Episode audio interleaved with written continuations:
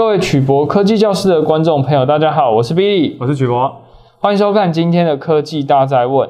现在正逢过年期间啊，那现在又疫情比较严峻一些，大家一定要注意身体健康。那也祝福大家虎年行大运，最好呢，大家躲在家里面呢，看我们曲博科技教室。没错，新的一年呢，祝福大家身体健康，万事如意。看曲博科技教室可以增长投资知识。去年我们看到了许多新兴科技的发展，包含像低轨道卫星啊，或是电动车、自驾车，还有在到了年底的时候，突然窜红的 NFT 跟元宇宙。今天我们就来跟曲博聊聊二零二二科技产业的趋势。现在想到整个未来的生活形态啊，几乎可以说跟科技是脱离不了关系。我们就从元宇宙开始讲起好了。去年元宇宙的爆发，最重要的那一刻，就是 Facebook 把名字改名成 Meta。就是元宇宙 Metaverse 的前面 Meta 开始，那像在投资市场，像宏达电、位数这些 VAR 的相关产业，股价也都跟着暴涨。可是其实宏达电啊，它的 VR 品牌成立的时间是在二零一二年，是可以说布局的够早吗？还是说其实是元宇宙的炒作的功力特别的厉害？诶，我觉得是这样。元宇宙呢，大家看过我们的节目都知道，它就是一个跟我们现实世界平行的一个虚拟世界。讲白了呢，就是要建立一个资料中心，让大家呢可以戴着这个 VR 眼镜进到里面。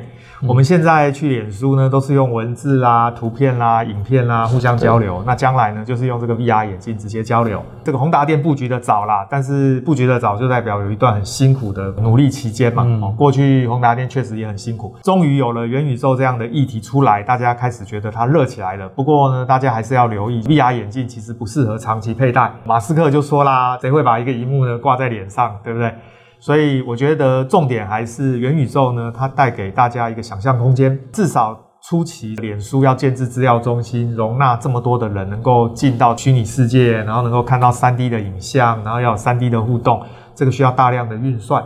所以呢，这些相关的半导体周边伺服器，我想厂商都会获利哦，这个是确定的。至于这个元宇宙将来是不是真的，大家都会长时间泡在里面，在里面跟人家互动，这个我觉得还需要再观察。说到这个元宇宙啊，我们也看到韩国的游戏公司 Come to Earth，他们开发了一个元宇宙平台，叫做 Come to Verse。他们预计在今年，就是二零二二年的下半年，就要让员工在元宇宙打卡、上班、开会，任何事情都是在元宇宙完成。当然啊，它是在远端来操作。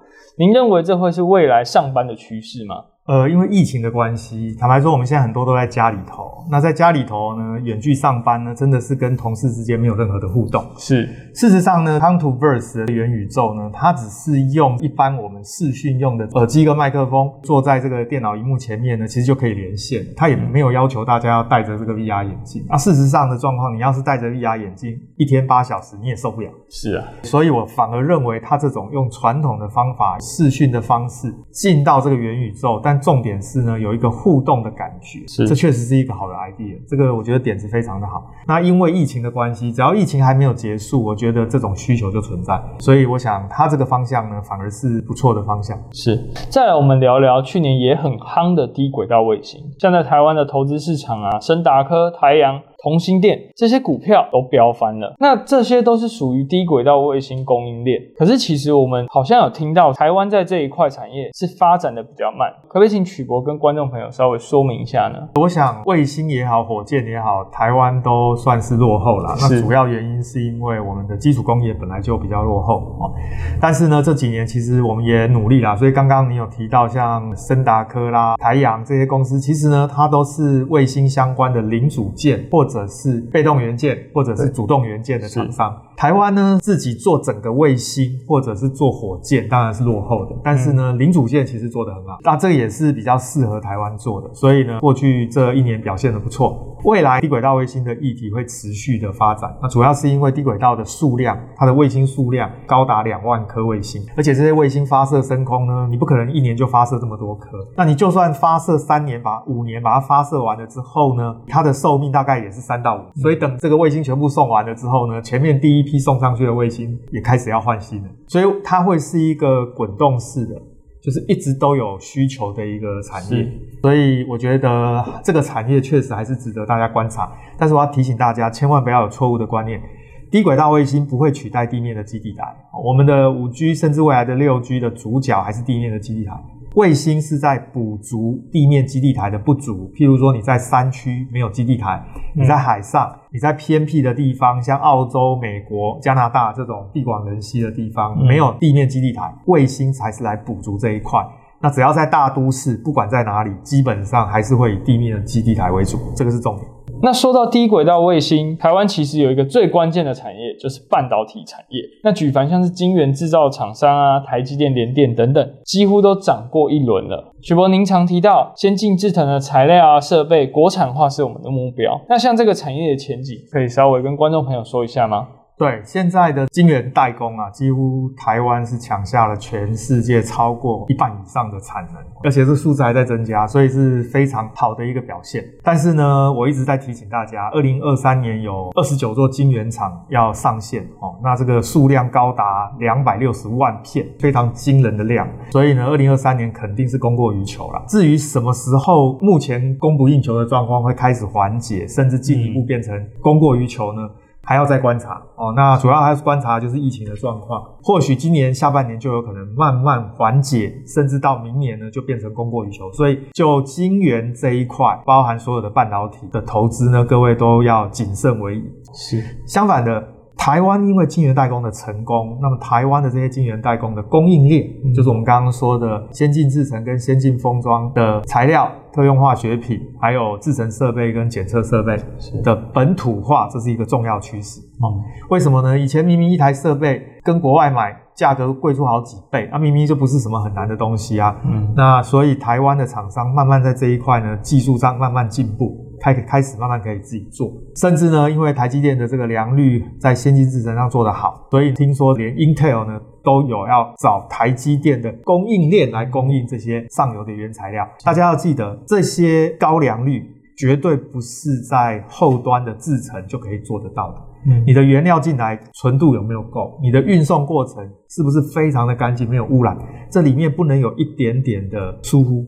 所以说台积电能够做到这么高的良率，事实上我认为整个公司的员工共同努力出来的成果。嗯，那像台湾有可能发展出先进制程关键 EUV、爱思摩这样的公司吗？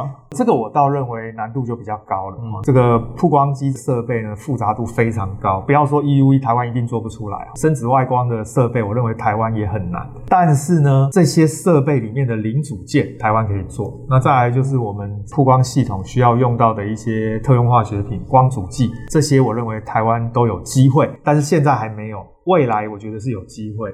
了解，那其实支撑产业最重要的关键就是能源。我们可以看到，现在各国都在讲求绿色能源，就是所谓的绿能。那像台湾在风电市场上，像台湾海峡有全世界总共最好二十个风场里面占有十六个。对于绿能产业，好像今年也算是一个不错可以投资布局的产业。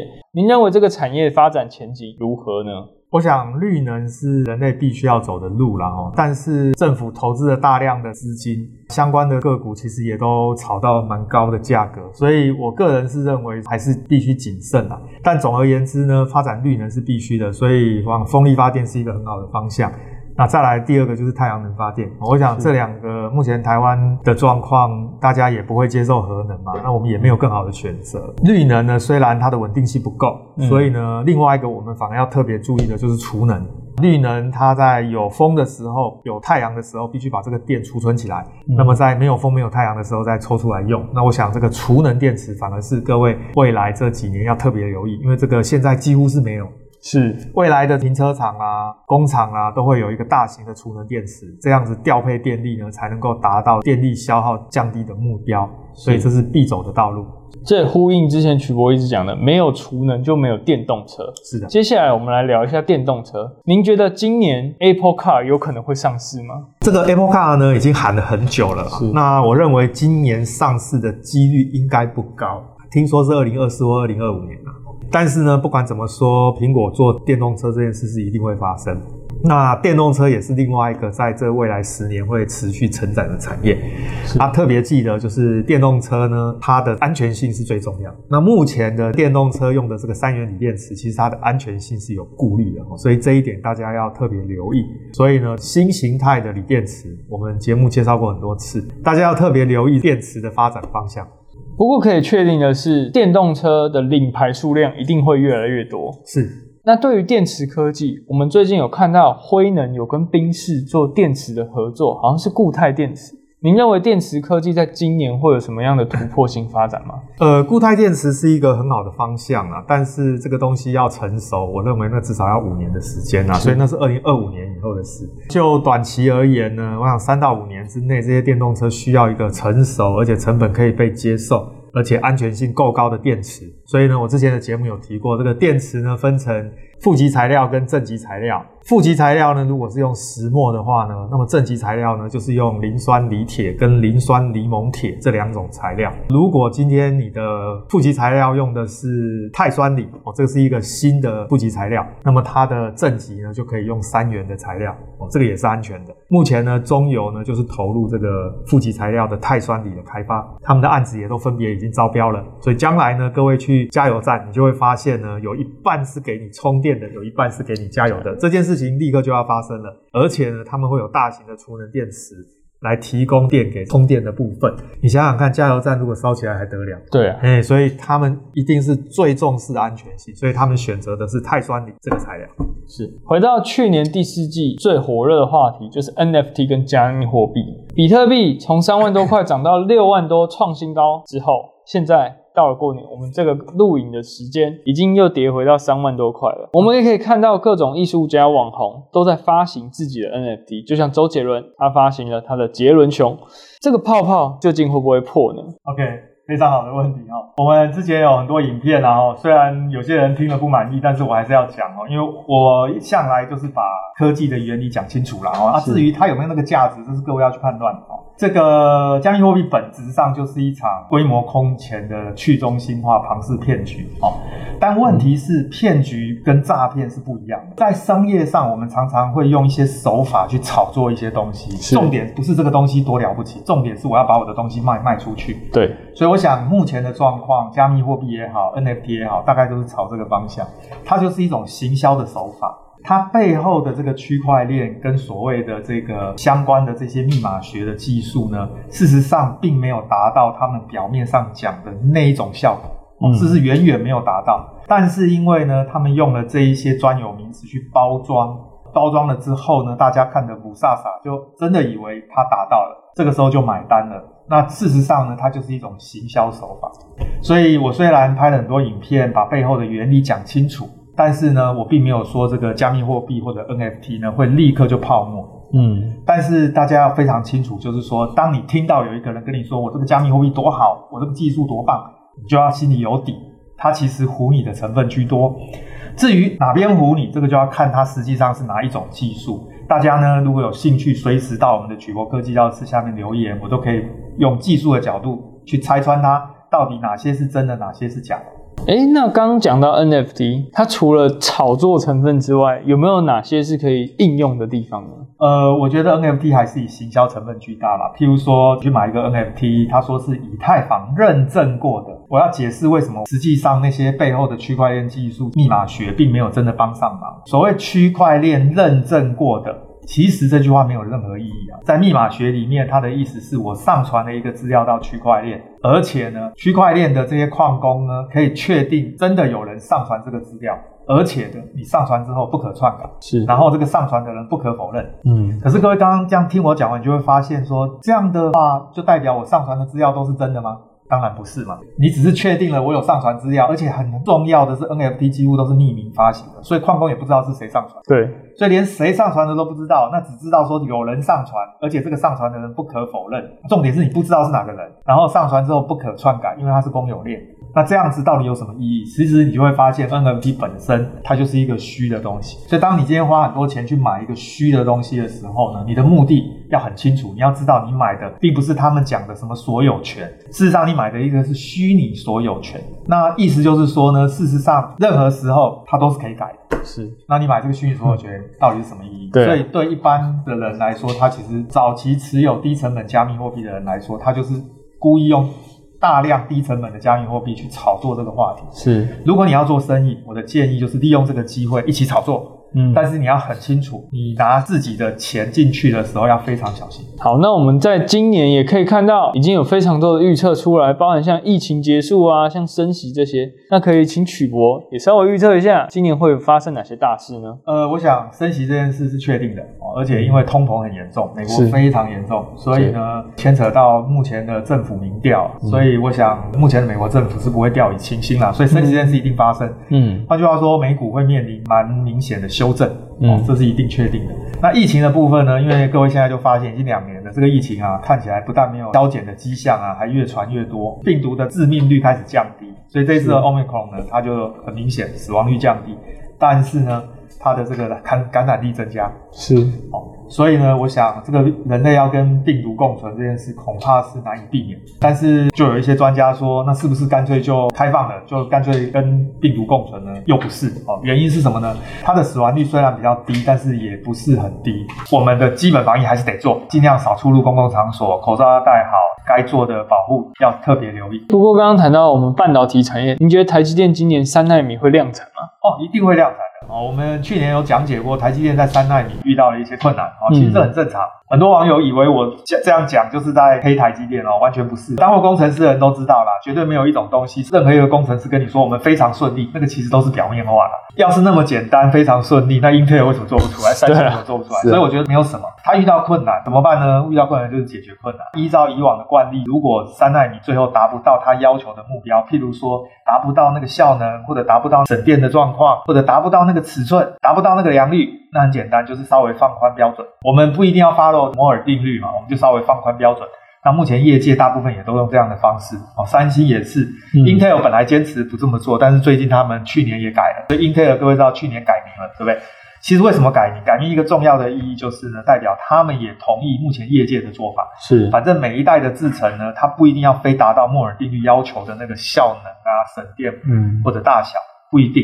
就稍微放宽，反正我下一代制程确实有增加效能，确实有降低功耗，确实有缩小电晶体，基本上就可以。所以今年下半年台积电的三纳米一定会准时量产。看起来三纳米要量产，今年应该是会达到咯。知识力网站其实今年也有要做改版。可不可以请曲博也跟观众朋友稍微说一下呢？我们过去啊这两年呢，大概花了很多时间哦来经营 YouTube，但是呢，我们其实啊真正最重要的是知识力的网站。在 YouTube 下，虽然大家有留言来来回回，但是其实 YouTube 不适合我们来整理这些知识。大家也知道，我们都有 Line 的社群，大家在上面聊天，分享很多资讯。但问题是这些资讯呢都散在 Line 里面，所以最后啊，我们觉得还是要有一个系统来整理这些知识。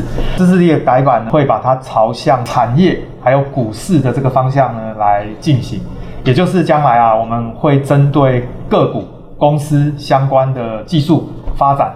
还有他们的未来的发展方向这一块呢，我们会帮大家把分散在各个不同地方的知识啊，整合到同一个平台上。各位以后啊，想要知道台积电现在最新就做了什么先进的研发，或者想要知道联发科最近的晶片又有什么进度，各位呢，只要到这个知识力的平台，就可以找到所有的资料。这是我们将来规划的方向。